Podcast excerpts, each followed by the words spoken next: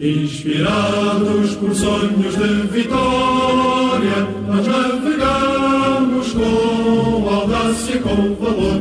Rumamos aos anais da glória, enfrentando velha damas forte.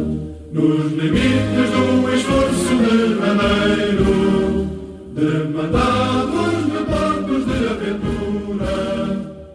Navegamos com audácia e com valor. Com nobreza, com bravura, levamos a pátria ao mundo inteiro. São algumas das frases do hino da Armada.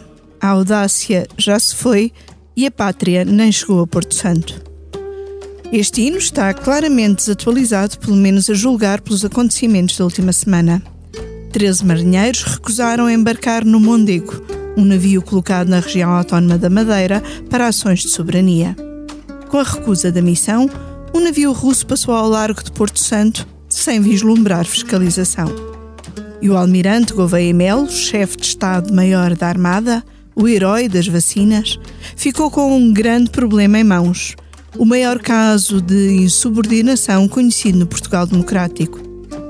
Foi ao Funchal dizer o que pensava, ódios nos olhos dos seus marinheiros, mas também dos muitos jornalistas que acompanharam, e disse que era um ato inaceitável. E quando nós quebramos a disciplina, o que nós estamos a quebrar, basicamente, é a essência das Forças Armadas. E nós não podemos permitir isso, nós militares. E muito menos eu, enquanto Comandante da Marinha, vou permitir que isto se lastre ou que possa passar desapercebido e esconder debaixo do tapete um ato destes. E por isso eu não posso esquecer. Pelo meio, o almirante também foi deixando perguntas sobre a quem serviu este ato de disciplina. Não vejo que interesse é que possa ter servido.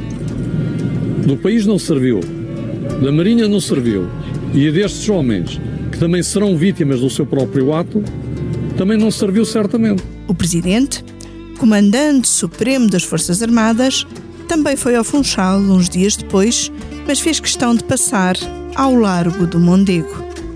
E à terceira ou quarta vez em que falou do assunto, lá tocou no termo disciplina.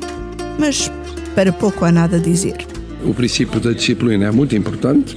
Eu só não me pronuncio sobre essa matéria porque penso que se deve esperar pela conclusão do processo em curso. Durante o fim de semana, começaram a somar-se críticas ao almirante.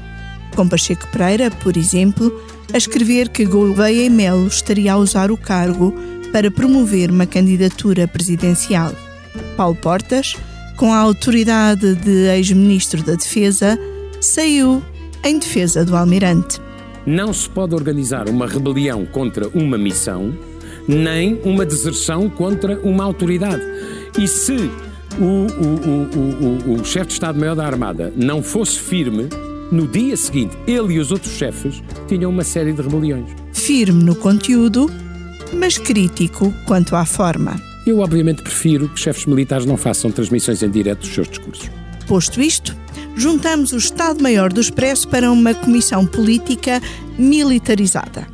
Temos connosco o chefe de Estado-Maior, João Vieira Pereira. Olá, João. Olá, viva marinheiros. Um dos seus adjuntos, o ajudante de campo David Diniz, nosso comissário permanente. Olha, eu não estou a perceber se isto quer dizer que tu és o chefe supremo comandante das Forças Armadas, não? Já lá vamos.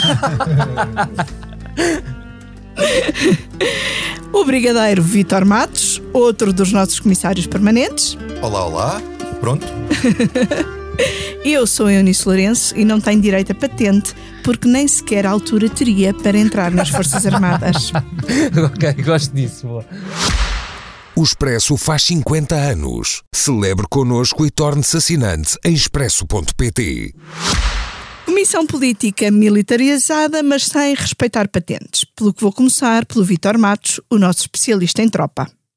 Vítor, nós vamos aqui por partes. Primeiro vamos falar da, da, atuação do Almirante e do Presidente e depois, numa segunda fase, iremos ao estado das Forças Armadas. Portanto, começo por te perguntar: o Almirante esteve bem ou merece críticas? Hum, olha, Eunice, essa pergunta tem que se dividir em duas partes. A resposta, aliás, uh, porque é assim, contextualizando isto, uh, Tu disseste que nunca tinha havido uma, disseste na introdução que nunca tinha havido uma insubordinação deste tipo a seguir ao 25 de Abril. Eu a seguir ao 25 de Abril, hum, ou pelo menos depois do PREC, Não, podemos dizer depois do na pós, democracia. não é só no PREC, é no pós-PREC. uma boa parte, assim, há um bocado à frente, porque aquilo do PREC não acabou e a partir dali as coisas começaram.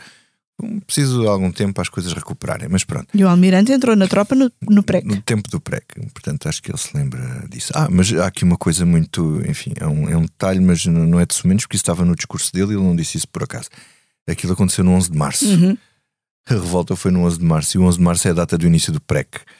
E portanto ele não queria que houvesse um, um PREC na Marinha. Porquê? Porque isto nos últimos 30 anos nunca houve, pelo menos nos últimos 30 anos, garantidamente, um caso de desobediência eh, coletiva que hum, hou- houve casos, casos individuais, casos pontuais de desobediência nas Forças Armadas que chegaram até à Justiça Militar e que foram, enfim, julgados. E, Hum, outra questão é um caso de desobediência e indisciplina que impede a realização de uma missão. E aqui foi o que aconteceu. Os militares em causa hum, têm todo o direito e até o dever de chamar a atenção do comandante para eh, o estado do navio, para os problemas que o navio possa ter, mas depois quem toma a decisão é o comandante. Eu já não digo chegar ao comandante naval, porque aquilo quando chega ao comandante naval já, o, já é ali o líder da embarcação precisa de babysitter. Respaldo. E se ele tivesse a tomar esta decisão, enfim, ele, nas Filipinas ou, ou em Singapura ou não sei o quê, não, tinha, não podia, ou, pelo menos teria mais dificuldade em, em ter, eh, enfim, as comunicações, eh, hoje são possíveis, mas seria diferente, de certeza. Ou seja, aquilo que aconteceu nunca podia ter acontecido, em circunstância nenhuma, e há um lado de risco que, a- que as Forças Armadas, enfim, quem serve nas Forças Armadas, tem obrigatoriamente eh, de correr, e uma vez tomada aquela decisão do comandante, eh, a missão tinha que se realizar. E depois, no fim da missão, evidentemente, quer dizer, podiam fazer uma exposição ao comandante naval, podiam fazer uma exposição e dizer que aquilo não devia ter acontecido, enfim. Mas aquilo como aconteceu, em termos de Forças Armadas, não pode acontecer. E daí que, agora é que vou enfim, responder à tua pergunta, esta volta toda, mas tinha um objetivo, é que o comandante da Armada tomou uma decisão correta que foi estancar ali qualquer possibilidade de alastrar em casos destes na Armada. Ele até fez um favor aos outros chefes dos ramos, que são pessoas bastante mais discretas. Aliás, eu diria discretas demais, porque acaba por fazer com que os seus ramos vivam num- numa opacidade que eu acho que não é desejável numa democracia. Não prestam contas à- opinião pública. Hum, ele quis estancar ali que isto fosse um embrião de qualquer coisa na Marinha e nas Forças Armadas, porque senão a seguir não se conseguia ah, ah, agarrar. Não faltam más condições noutros Sim, nem, não, não, nem na Mas própria Marinha, iremos. nem na Marinha, nem nos outros ramos. Depois a seguir podemos falar das razões objetivas que os homens, das razões que podem ter levado os homens a fazer isto por, por essas questões, não pela insegurança em causa, mas por outras questões que estão ali eh, subjacentes também. Fez muito bem em fazê-lo. Já é mais discutível que o tenha feito em público. Ele podia perfeitamente ter feito aquele discurso e distribuir o discurso quer em vídeo, quer em, em- pelos canais, eh, escrito pelos canais da própria Armada. Eu percebo que isto assim tem muito mais impacto dentro do ramo. Mas também fora. Mas também, e isso era um dos objetivos dele, ele não fez isso para não ter, teve- fez isso para ter esse objetivo, mas também no país. Que é mostrar ao país que a Marinha não é uma bandalheira, que há ali alguém que manda na Marinha e que aquilo não ia, que o poder não ia cair eh, na rua, enfim, na- não ia inverter a pirâmide hierárquica. Só que há estes dois níveis, mas há mais um, que é falar ao país não por causa da Marinha, mas falar com o país a ver porque há alguém neste país que manda em alguma coisa.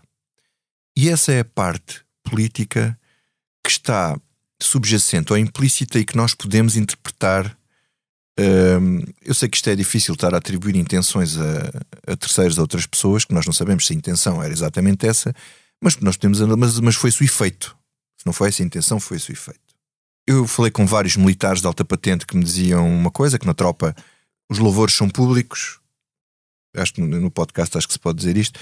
Os louvores são públicos, as porradas são privadas. E portanto, seguindo enfim, aquilo que é o costume militar, isto não devia ter sido feito eh, exposto desta maneira. Depois, se podemos discutir ou não se isto é bom ou não para o, para o almirante para, para ser, eh, enfim, Candidato presidencial. eventual candidato presidencial, eu diria que sim, eu diria que é bom. Agora, por exemplo, a reação do Presidente da República, se quiseres que eu comente já, senão que eu passe a Não, palavra e depois lá primeiro falamos. Está bem, está bem. avaliar todos o Almirante. Ok, João, o que é que tu achas da atuação do Almirante Gouveia Melo? Fez com que não nos esquecêssemos dele. Não, não. Ele não precisa de, de ter montado este show para a gente se, na- se lembrar que o Almirante só existe. lembrar aqui, Ah, eh, quando O nós show, atenção, e eu publicamos... já, já respondi eh, logo uma parte para eu disse show, hein? Sim, sim, sim, eu reparei. Eh, eh, quando eh, publicámos uma sondagem em que dava o Almirante como preferido à esquerda e à direita, com valores muito consideráveis, um, um dos eh, autores do estudo, um dos. eh, o Santana Pereira escrevia que o Almirante corria o risco, ou, ou havia a possibilidade, de ir baixando nas sondagens, porque à medida que nos íamos esquecendo das vacinas. Ah, isto também fez com que nos lembrássemos. Ele também Estás deu uns, desconfiada que ele ouviu, que leu, não é? ele, João, ele deu um show na, no barco, no navio, Navio, não se pode dizer navio, barco, navio. eh, como deu um show nas vacinas, é isso? Ah, não, eu acho que não. Eu acho que o show das vacinas foi um show que lhe caiu no colo sem ele saber como. E este foi propositado. E este, quer dizer, eu não estou dentro da cabeça dele, mas eh, a julgar até por aquilo que o Vítor disse e explicou bastante bem, ahm, não é normal estas coisas acontecerem eh, entre os chefes militares. E ahm, não é normal por razões que têm inerentes à própria estrutura e organização e funcionamento do- de- das, das próprias chefias militares. Eh, e não era necessário, o almirante poderia ter dado a porrada eh, em privado e, não, e optou por não a dar eh, e por dar em público, ehm, mas podia ter dado com o mesmo efeito. O argumento que o Vítor usa de que bem, isto vem alertar para o facto, para, para o estado das, da- das Forças Armadas, etc. Quer dizer, mas nós estamos fartos de escrever, o Vítor, inclusive, de assinar peças, a escrever sobre os- o mau estado, a falta de dinheiro que existe e o mau estado das Forças Armadas. Acho que todos nós temos essa consciência. Se calhar o público em geral, eh, muita gente poderia não ter, ehm, mas tem essa consciência. É claro, é claro que aquilo que ele escolheu fazer, eh, porque este eh, assunto poderia ter sido tratado de uma forma eh, discreta, interna, dentro da própria Marinha eh, e, e- e até com, com, com punições bastante duras, porque as acusações que recaem eh, sobre estes marinheiros são. Do ponto de vista criminal, só dá dois a oito anos de prisão. Portanto, eh, ou seja, há muita coisa que podia ter sido feita e que podia ter sido comunicada, tinha sido feita, sem que o almirante tivesse de aparecer em todo o lado a justificar eh, ou a dizer que isto tinha sido um, um- um crime uh, hediondo aquele que tinha sido cometido. E, portanto, é claro que há um aproveitamento do almirante, um aproveitamento político, que eu não sei se é a pensar naquilo que lá vem ou se é este, ele, dele estar um, um bocadinho dependente deste mediatismo. Um, de ele ter ficado inebri- inebriado Quase como uma adição. como- exato, quase como a adição dele estar, estar dependente deste, deste do facto de ele ser o centro das atenções. E, e não, não há nenhum chefe militar dos últimos 30 anos com tanta popularidade como tem o Almirante. E portanto isto muda e muda pessoas. Vicia. E muda pessoas. E portanto, só para terminar esta primeira introdução, eu só queria lembrar só aqui um, um, um versozinho que eu alterei uma palavra apenas, só para dar eh, aqui um mote ao resto da discussão. E, o, e é uma canção popular que toda a gente conhece e que no seu refrão diz assim: E que muitas vezes brincámos nos recreios com essa canção. Que lindo a falua que lá vem, lá vem, é uma falua que vai para Belém. Achas que vai para Belém, David?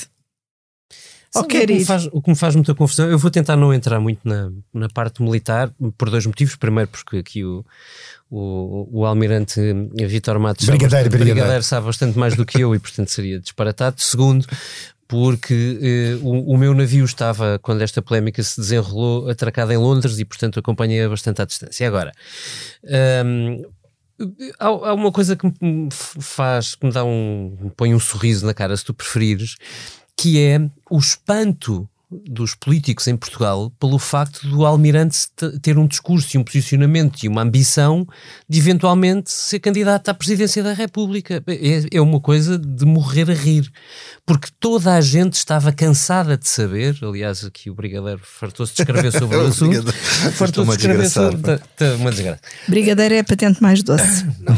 É a prioridade. Deve a ver com a minha barriguita. Eu- eu- é espantoso, toda a gente sabia. Quando ele é nomeado, a polémica era exatamente esta. O Presidente da República sabia, fartou-se alertar o governo, o governo sabia, mas, mas todos eles acharam que o facto de colocarem o almirante eh, Gouveia Melo em, eh, eh, em chefia da Armada eh, travaria a sua ambição. Isso é, é uma coisa de um desconhecimento total dos clássicos. Para dizer o menos. É, é- total. É, se lessem uns livros, talvez a coisa A ajudasse um questão é bocadinho. que o contrário também não funcionava ao Oh, oh. contrário, digamos assim. Mas, ó ó, ó, Vítor, está tudo bem, mas esse é o problema: é que tu tomas decisões com base na expectativa ou no, meio, ou no medo que tens. Não pode acontecer. Portanto, ninguém se surpreenda por o Almirante ter o perfil que tem.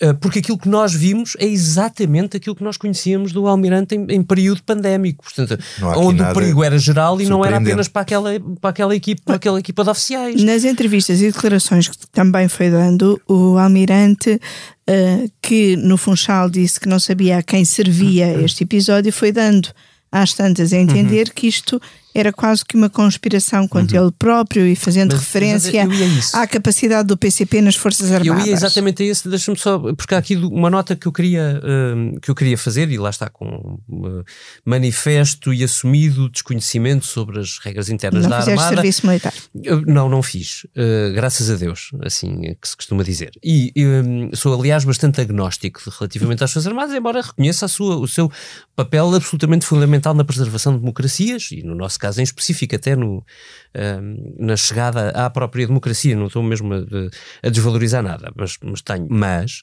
tenho muito interesse por questões políticas. E aquilo que nós estamos a ver é também uma afirmação política. E, portanto, eu queria sublinhar que uh, uh, uh, o, o almirante, dito sem medo, corre neste momento dois riscos muito grandes. Se a sua ambição é a de ficar numa página também política da história de Portugal. Uh, a primeira é a soberba. E isso está muito explícito na. O maior dos pecados mortais. Ora bem, muito obrigado. Por falarem graças a Deus. Ora bem, e eu dizia isto porquê? Porque eu, eu não, não li, porque o sol não nasceu para mim este fim de semana, mas no nascer do sol, o, Mas- o Almirante diz uma coisa extraordinária. Ou melhor, a capa do nascer do sol diz que o Não, Almirante estou à procura da declaração correta porque a declaração não é, é diferente o que ele, o que ele nos Bom, diz. eu vou ler só o que Estava está na primeira disso. página, já me corrigirás. De- ah, admitirá ele. Não a ti, ó Sol. Exato, que o, o caso da insubordinação pode estar associado aos índices de popularidade que lhe têm sido atribuídos nas sondagens para as eleições presidenciais e, ante título do mesmo jornal, é é uma questão se há dedo do PCP na insubordina- insubordinação na Madeira. Porque associando-se aqui, direto ou indiretamente, o Vítor já nos explicará melhor, hum, o, o, o facto de a associação de oficiais que está a defender eh, estes Não, é de sargentos, e, de- sargentos e os das praças. de marinheiros, vamos lá, uh, esteja uh, ligado ao Partido Comunista Português. Eu acho que alguém que está num cargo militar, sabendo das limitações políticas que aquele cargo em específico tem, corre riscos muito sérios aqui. E eu, eu, eu temo que o facto do Almirante não ter medo o iniba desta apreciação que me parece central, até para o sucesso da sua eventual missão política que aparentemente terá. E depois há um segundo risco, que, eu, que e o Vitor pode ajudar-nos melhor uh, a perceber, que é, uh, há regras uh, muito estritas do ponto de vista de, de apuramento de, de, eventuais insubordinações militares que têm que ser devidamente cumpridas, inclusivamente pelas FIAs. E aquilo que eu tenho ouvido, ou melhor, aquilo que eu tenho ouvido dizer de parte interessada, que é da dita associação, um, levanta de facto algumas dúvidas e eu diria que o, o Almirante jogou uma cartada muito forte que pode, evidentemente, ter riscos em si próprios. Vitor, queres pegar aqui no que disse o David e, pelo caminho, avançar para a avaliação de Marcelo Rebelo de Souza Eu neste posso só interromper, só que eu queria voltar à Podes- falua. eu- eu- Só para me lembrar que é- Podes o que quiseres. Para continuando, há um- aqui um tema que eu acho que vale a pena ser explorado e aproveitar para passar ao Vítor. Até relembrando aquilo que, nós, que o Expresso escreveu na, na semana passada. Continuando a falua de Belém, eu peço ao Sr. Almirante que não se deixe passar. Temos poucos marinheiros, mas não os conseguimos. Exatamente. é verdade, é verdade. Não, quer dizer, há, há aqui uh, a, frase uh, que dá a capa depois do, do, do Sol. É assim, é, eu citando o que o Sol cita na peça. Uh, Al- Almirante Gouveia Meleon. Parece-me que muitas motivações para o circo que se instalou à volta deste caso, apesar da sua gravidade, não têm unicamente a ver com este facto, mas são por causa da popularidade que me tem sido atribuída. Portanto, não é o caso, mas é toda a polémica em volta do A caso. dimensão que o caso Isto ganhou. é verdade. Se fosse com o chefe do exército ou com o chefe da Força Aérea, a dimensão disto era grande, mas não era tão grande por ser Gouveia Mel. É óbvio que ele tem uma responsabilidade acrescida pelo facto dele próprio, por ser ele ir fazer intervenção como fez, também dá, também dá gás ao caso e faz crescer o caso. Mas eh, Relativamente à associação sindical, conseguiste da apurar Associação? Sindical, isto depois são declarações entre aqui off the record e, e entre eh, outras Entre fontes e que eles- offs. ons e offs, em que atribui isso. Eu, da investigação que fiz a isto, eu diria que não, que não há nada. Eu, da informação que eu tenho, os marinheiros tomaram aquela decisão sem consultar ninguém e deixaram as associações É penduradas, penduradas a terem que os defender numa posição muito difícil. Certo. Muito difícil. E depois já há aqui uma teoria da conspiração, que é o navio era russo e depois. Bom, enfim, aquilo não é bem eh, o coraçado de Potemkin, nem isto é propriamente. E o Comandante Supremo das Forças Armadas, como é que se portou? Uh, eu, eu acho que ele não, não esteve bem, porque o Comandante Supremo das Forças Armadas tem duas hipóteses. O Presidente Ou da República, Presidente da Marcelo de República, Sousa. Marce- ou dá respaldo total aos, aos chefes, ou demite-os. Quer dizer, não há aqui meio termo. Porque, quer dizer, Mas em relação a isso, Marcelo disse que se, se Gouveia Mel ainda estava no cargo era porque confiava nele. não, ele, ele foi mais subtil. Isso é Foi preciso- mais subtil, foi. Marcelo Vamos ouvir esse som. Temos que ler duas e três entrelinhas eh, no que ele diz. Presidente da República e Comandante Supremo das Forças Armadas a quem nomeia as FIAs militares e, portanto, um chefe militar que está em funções tem a confiança do Presidente da República. E agora pode explicar as entrelinhas. Ele diz que mantém a confiança nos chefes que nomeou, que estão nomeados. Quer dizer, é uma fórmula um bocadinho mais eh, subtil para dizer eu nomeei. Pronto, ele- ele Enquanto tal estão em enquanto está lá. funções, enquanto estão em enquanto funções é porque eu em funções é confiar. porque eu continuo confiar. É isso, isso. Pronto, Aquilo tem muita subtileza. Claro, não é? Bom, e eh, ele depois diz duas coisas que eu acho que são bastante relevantes. Primeiro, ele diz: a disciplina é muito importante nas Forças Armadas. O que é muito diferente de dizer que a indisciplina nas Forças Armadas é inadmissível. A questão de grau aqui é, é, é muito relevante. O Presidente da República tinha que dar um sinal a dizer a indisciplina é inadmissível nas Forças Armadas. Ponto. E depois, quando diz eu não comento este caso, enquanto o processo não estiver concluído, ele basicamente está a dar uma porrada no Almirante Gouveia e Mel porque não esperou que o processo chegasse ao fim. E por uma razão, há aqui um lado jurista dele a falar, acho eu, pronto, a minha interpretação. Mas a minha. Que é, deixa-me só dizer uma coisa, só é rápido para fechar, que é hum, o, o Almirante Gouveia e Mel é o último recurso do lado do processo disciplinar. Do processo disciplinar ele é o último onde eles podem recorrer, até podem fazer recurso. Portanto, quando os advogados dizem que o processo está inquinado do ponto de vista disciplinar, a decisão está tomada pelo, pelo, pelo chefe de Estado-Maior da Armada. Há quem diga que quem devia ter feito o discurso devia ter sido o comandante naval para o SEMA se resguardar por causa de ser a última instância de recurso, Uhum. eu acho que o SEMA tinha que aparecer e dar a cacetada dele próprio. Não podia mandar não ninguém. podia dizer era que não não, perdoará. não podia mandar. Agora, o não perdoará, enfim. Mas aquilo também, na verdade, é o que, que é. Mas pronto, não, não João. quero- Não, é que há aqui uma coisa que é es- dar mais satisfações ou, ou mais explicações quando o processo estiver concluído. Então, Assim, mas estamos a falar de militares que recusaram uma ordem direta. Ora, está. Quer dizer, recusaram uma ordem, uma ordem direta e é preciso eh, haver um processo para concluir. Nós estamos a falar de desfias militares, não, não, não estamos a falar de civis. Os- é isso, exatamente. Um oficial pode dar ordem de prisão. Quer dizer, antes de haver inquéritos, antes de haver tudo.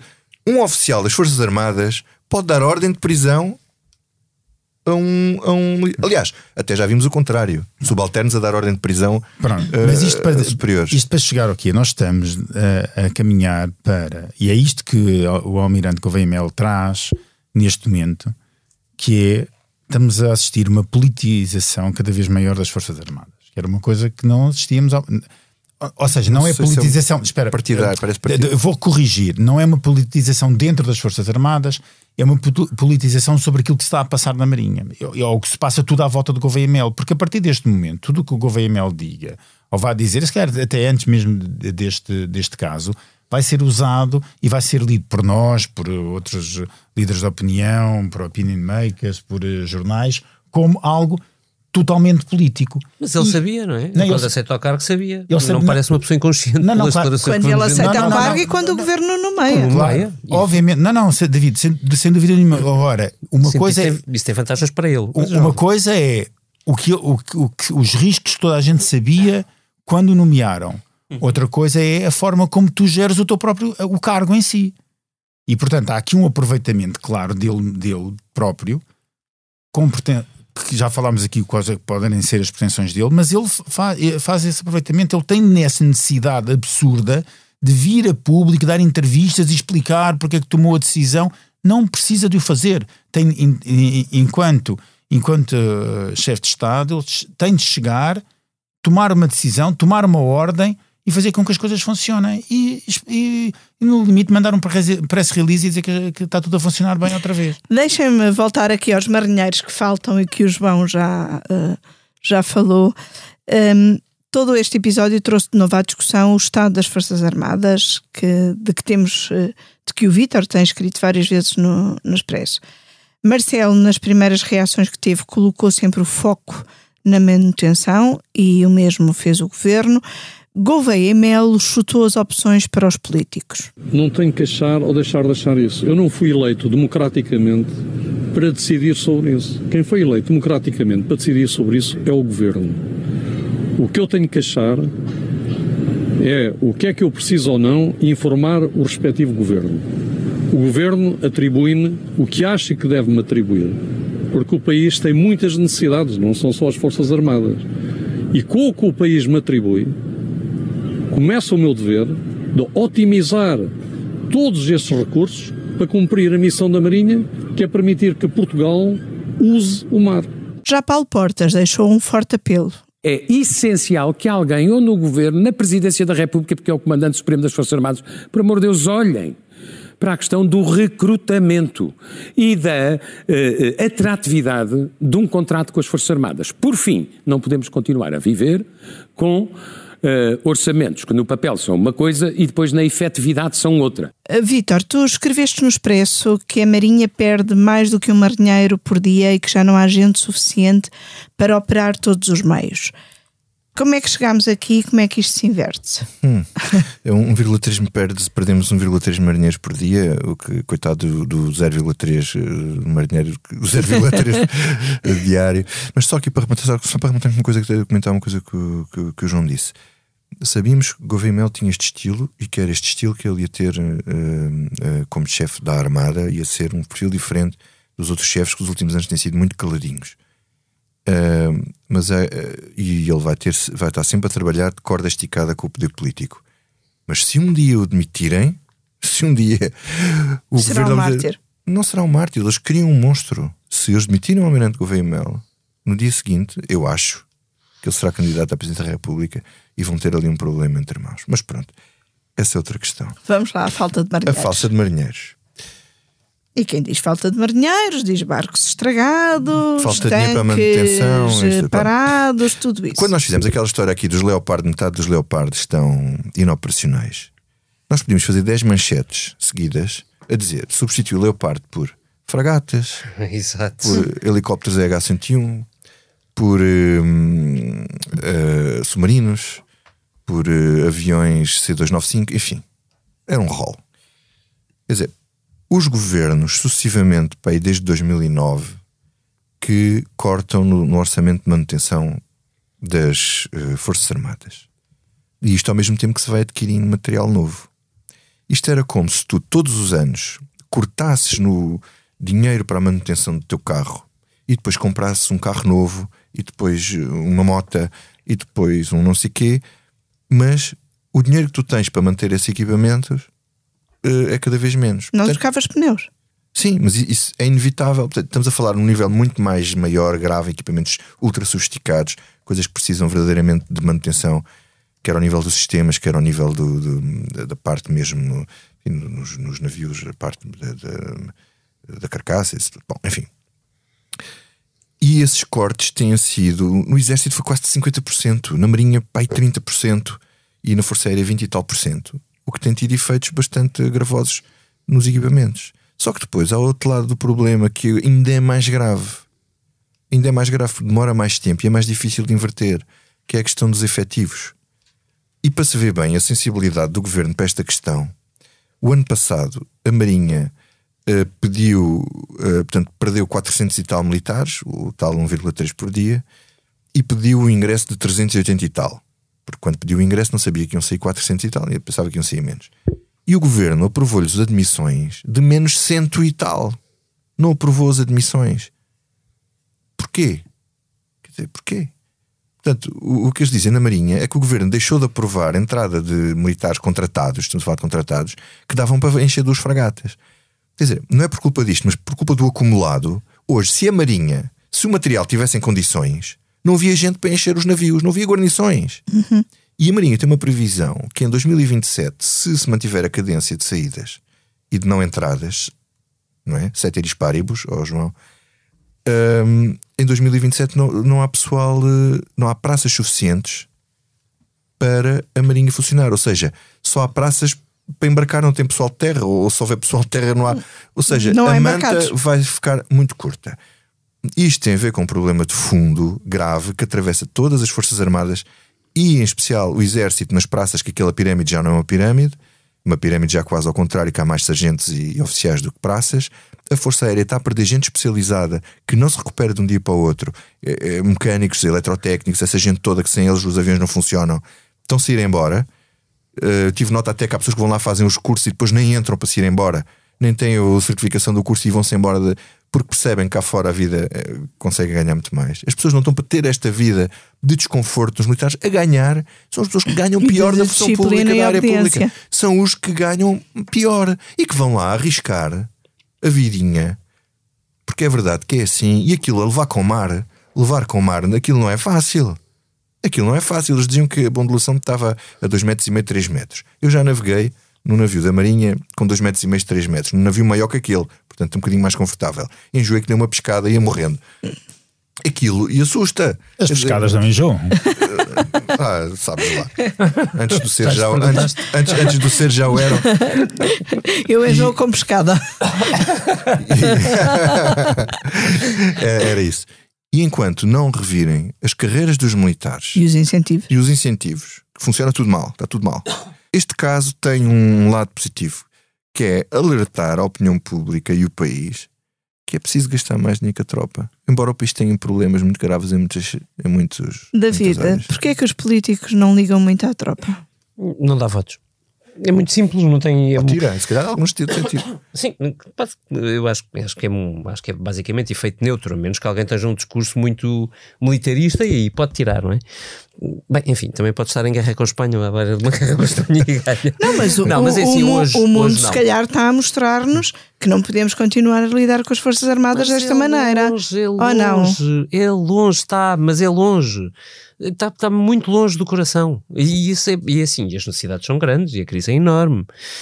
Hum, eh, agora, isso não, nós temos que ter sempre presente neste raciocínio que Uh, estando hoje os, os, portugueses muito longe das necessidades da tropa, por mais importantes que sejam e por, por mais que tenham as missões extra, extra, no, no, exterior que são importantes para o prestígio de Portugal, por essencial que, se, que seja e, e, que as pessoas percebam o papel da tropa ou dos militares na defesa da, da soberania da nação, etc. Uh, Uh, a verdade é que se nós formos ao histórico dos, das últimas duas décadas, provavelmente foi mesmo o almirante Gouveia Melo que fez mais pela afirmação do valor militar, enquanto coordenador de uma coisa que não era militar, do que propriamente o resto das missões militares, porque as nossas maiores são fora do país.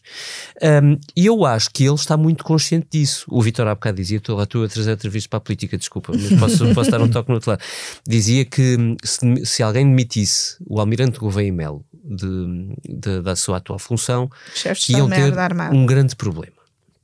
E o, o, o, grande problema já existe. A sondagem que, que o João estava a falar há pouco, o João ou o Vitor, já não sei, uh, ou tu, epá, peço desculpa, isto hoje não está a ser bem, uh, mostrava que, eu vou, vou dispensar, ele era claramente, uh, ou sim, pode-se dizer, claramente a, a personalidade que era questionada, mais destacada do ponto de vista de é provável ou não que se fossem estes nomes eh, e que fosse votar. Uh, e repara, atenção, não é, os valores são significativos, porque a escala é de 0 a 10, havia imensos nomes e, e Gouveia Mel está praticamente no, no 5 era o mais votado. Agora, isto vale praticamente para a esquerda e para a direita. Portanto, à direita, Gouveia Melo estava significativamente acima de Pedro Passos Coelho. Uhum. Para não dizer ainda mais acima de Luís Marques Mendes, que é uma coisa, uma personalidade que toda a gente já sabe, está cansada de saber que quer ser.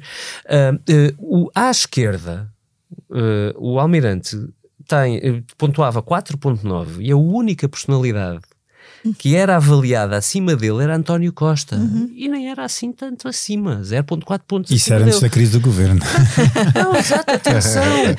Ele sabe disto, todos eles sabem disto. E agora estão a lidar com as consequências. Bem-vindos, faltam 3 anos. João. Relativamente, só para dar uma nota muito breve. No caso, tu dizes, ah, porque é que os políticos não ligam? há uns políticos que ligam mais do que outros. É importante dizer. É verdade que a maior parte deles não, não tem ligado muito, mas, por exemplo, tudo bem que era ministro da tutela, mas, mas eu lembro-me de Paulo Portas estar semana sim, semana sim a falar da necessidade de investir na, na, nas Forças Armadas. E Isto ninguém mesmo, o ouvia. Ah, mais ou menos tinha que ouvir porque estava numa coligação de poder, quer quisessem, quer não havia ali não, havia Ele assinou cinco contratos na semana antes, do governo, antes de sair do ah, governo. pronto. e, João. E, e António Costa, zero. Era só João, temos dinheiro para investir na tropa ou não? Ou temos de ter? Eu acho que temos de ter, quer dizer, se alguma coisa no último ano mudou a nossa perspectiva sobre o, sobre o mundo e sobre a segurança da Europa, acho que, que mudou radicalmente, portanto acho que é obrigatório ter. Eu não sei se foi João Miguel Tavares ou o próprio Pacheco Pereira que escreveu exatamente que uh, comparou o caso de, de, dos navios sem baterias com com, quer dizer, há 50 milhões. Há 50 milhões sim, há 50 milhões é. para gastar assim, em concursos que a gente não sabe muito bem, mas depois não há dinheiro para a Marinha ou, ou para outros ramos de, de, das Forças Armadas. É, e, e eu, eu, eu, acho que o David tem razão. Nós estamos de costas voltadas para as Forças Armadas há muito tempo. E tem a ver com o nosso posicionamento geoestratégico, tem a ver com, com, com o facto de termos, que temos pouco dinheiro e somos um país remediado. Uh, e tem o facto de não, não dar votos e tem, tem o facto da população em geral, através de políticas que foram seguidas, ter virado as costas, as costas à, às Forças Armadas. Eu não sei, David, tu não foste à tropa de certeza, Vitor, tu foste à tropa? Não, não fui. Também, eu também não. Fiz duas inspeções. O João Martins, o João Martins é o mais novo desta, da, da, desta, mesa? Também, desta mesa também não foi à tropa de certeza. Repara, eu tenho 50 anos e não fui à tropa. Uhum.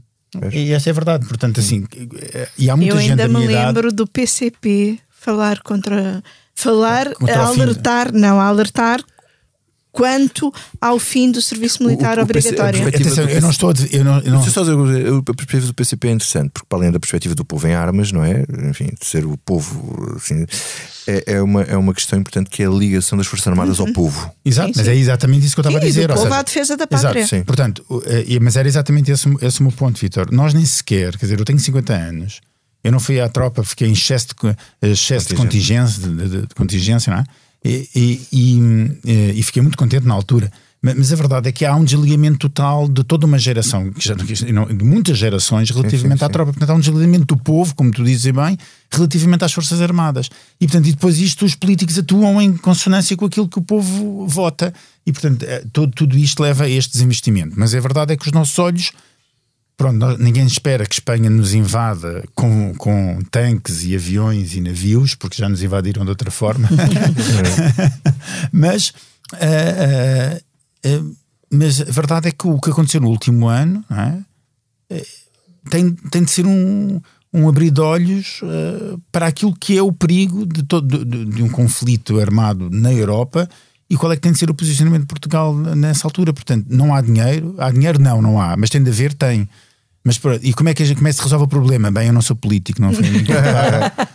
Vamos esperar que os políticos arranjem formas de resolver o problema e por aqui vamos ficar com o que não me sai da cabeça. David, podemos começar por ti. Olha, podes. hum, eu, a mim não me sai da cabeça um filme que fui ver no sábado passado que se chama The Great Yarmouth, Your Mouth, assim é que é. Provisional Figures, é do Marco Martins, um, um título enganoso.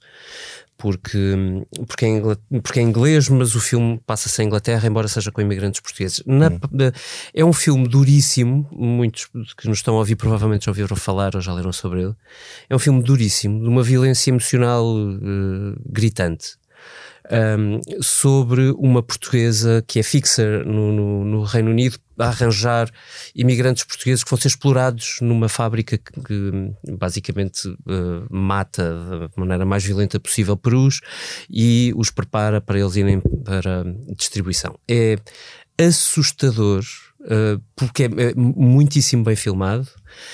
Um, mas sobretudo emocionalmente muito violento, tendo em conta toda a discussão que nós temos feito em Portugal. É um, é um extraordinário filme espelho, no sentido de alerta-nos para, que, para, para o modo como os portugueses podem estar a ser explorados e estarão a ser explorados lá fora, mas que nos põe a olhar para as polémicas como o Admira uh, e para a maneira como algumas uh, como alguns empresários em Portugal estão a explorar também imigrantes. E eu, eu calhei no domingo depois ir até ao Admira por uh, compromissos que tinha, uh, que tinha de agenda e, e, e é bolas foi mesmo difícil, foi um fim de semana duro. Enfim, graças a Deus muito bem compensado no final com, com um extraordinário, já agora deixo para uma nota animadora, concerto da Ana Moura no Coliseu, que eu confesso não era uma artista que me entusiasmasse particularmente, mas que virou de tal maneira a carreira dela, que dá um ar de é possível termos esperança em conseguirmos a cada dia que passa melhorar aquilo que fazemos e, e fica esta nota boa. Muito bem. João, o que é que não te sai da cabeça? Olha, eu vou ser um bocadinho mais direto e não utilizar o estratagema do David. Quando o David diz não me sai da cabeça uma coisa, diz três. o filme, o fim de semana em Odmira e a namora. Não, não, o fim de semana não foi nada, foi de passagem, não foi? Portanto, eu vou logo dizer uma série de coisas, mas muito rápidas. Primeiro, hum, o discurso do Cavaco, desculpa lá, eu não, eu não, não referi isso há pouco, mas Outro eu acho. homem providencial. Mas, assim, mas, mas não só o discurso, não só o discurso dele. Pioneiro, homem de leme. Mas, mas, Mas não só o discurso dele aqui, repara, eu falo assim Cavaco e esta sala, oh. não, não, não positivamente, negativamente, mas é, verdade, mas é a forma como ele põe este discurso num um evento preparado pela Câmara de Lisboa. Pá, pá, é que isto parece-me tudo muito, muito feito, muito, muito bem engendrado. E quando eu, eu, eu- quando eu estou a um pensar discurso nisto. sobre habitação. Exato, um discurso de habitação feito assim pela, organizado pelo Carlos Moedas, assim de repente nesta altura. Pá, pronto, isto, eh, coincidências, muito bem. E quando eu estou a lembrar disso, estou a lembrar do filme do, do, do, o, uh, Vice, que é o filme do, sobre Dick Cheney, que, que pronto, se a teoria da conspiração não é tão grande, mas, mas, mas, mas lembrei-me disso que é um grande filme, eu não tinha visto e vi, é um filme absolutamente inacreditável. Eu eh, eh, aconselho mesmo toda a gente que não viu o filme é de 2018, mas que, que o veja. E para finalizar, hum, António Horta Osório tem esta coisa eh, do qual eu, eu conheço bastante bem, e portanto faço já aqui este, este, este parênteses, eh, mas que hum, tem esta coisa de estar, de estar demasiadas vezes certo. E a verdade é que ele foi acabou por sair despedido ou demitido ou corrido uh, do Credit Suisse, uh, aparentemente por fa- falhar regulamentações do Covid. Um, e na verdade foi corrido porque ninguém queria fazer o que ele alertava que tinha de ser feito para salvar o banco. Correram com António Ortosório e o banco foi vendido. Agora com um grande custo para os contribuintes suíços e para, e para, e para E que- clientes, etc. E quem, Pronto. sabe, e quem sabe para nós, não sabemos o que é que aquilo ainda Ainda pode- não sabemos onde é que isto vai parar. É uma chatice, é uma chatice estes portugueses que têm razão antes do tempo. Vitor, o que é que não sai da cabeça? Olha, eu, eu queria que não me saísse da cabeça assim uma coisa mais leve e fresca e descontraída e o concerto de namoro ou assim. É o fim de semana. Bem bom. Por acaso, a semana passada foi um concerto bom pá, de um revival espetacular dos Pixies. E os Pixies deram um bom concerto, que também é uma coisa. Não, Os de- Pixies no campo de pequeno também é todos os anos, já não. Epá, mas está bem, mas aquele De tal concerto maneira foi bom. que nin- o Vitor não arranjou quem quisesse ir com ele. Sim, mas uh, aquilo estava cheio, quase cheio. e o concerto foi, foi, foi ótimo. pá. Mas o que é que não te sai agora da cabeça? Epá, não me sai da cabeça uma coisa séria, é uma coisa de political junkies mesmo. Que é, que é o livro do. do o livro do. do Luís Paixão Martins, eh, Como Perder uma Eleição. Acho que o título é de uma ironia extraordinária, que é contar as coisas ao contrário. Mas eh, aquilo devia ser lido por todos os jornalistas eh, de política, por todos os spin doctors e wannabes eh, dessa área e, na verdade, por toda a gente que estar eh, bem formada e que às vezes gosta de perceber um bocadinho mais do que aquilo que está, que se vê, eh, da a parte visível daquilo que é a política e o discurso político. Ele foi consultor em três maiorias absolutas e contraditórias entre si: a de José Sócrates, a de Cavaco Silva e a de, hum, António Costa. e de António Costa. Eu cobri essa eleição e também a de Cavaco Silva.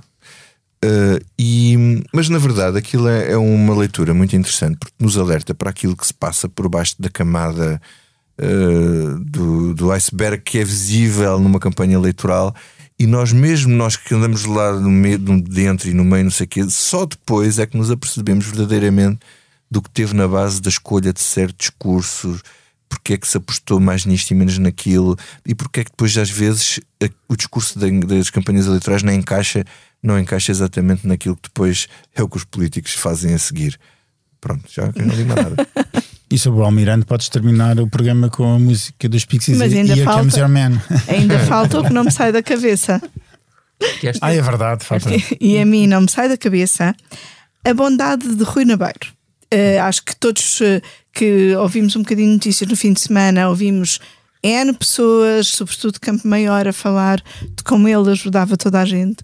Mas há um pormenor, e é um pormenor que ele até falou no alta definição da SIC, que é ele não recusava de todo ajuda a quem fosse ter com ele por ter um problema de dentes porque achava que alguém que tinha um problema na boca ficava demasiado constrangido por isso. E, portanto, um homem que se preocupa em cuidar que os outros não tenham medo de abrir a boca, seja para falar, seja para sorrir, só podia ser um homem entrenecedor. Um homem gigantic. Só para ir a- às músicas dos Pixies. E posto isto, caros companheiros de armas, chega ao fim esta comissão política, reunida a meio da tarde do dia 20 de março de 2023, com os cuidados sonoros do João Martins, a ilustração do Carlos Paes.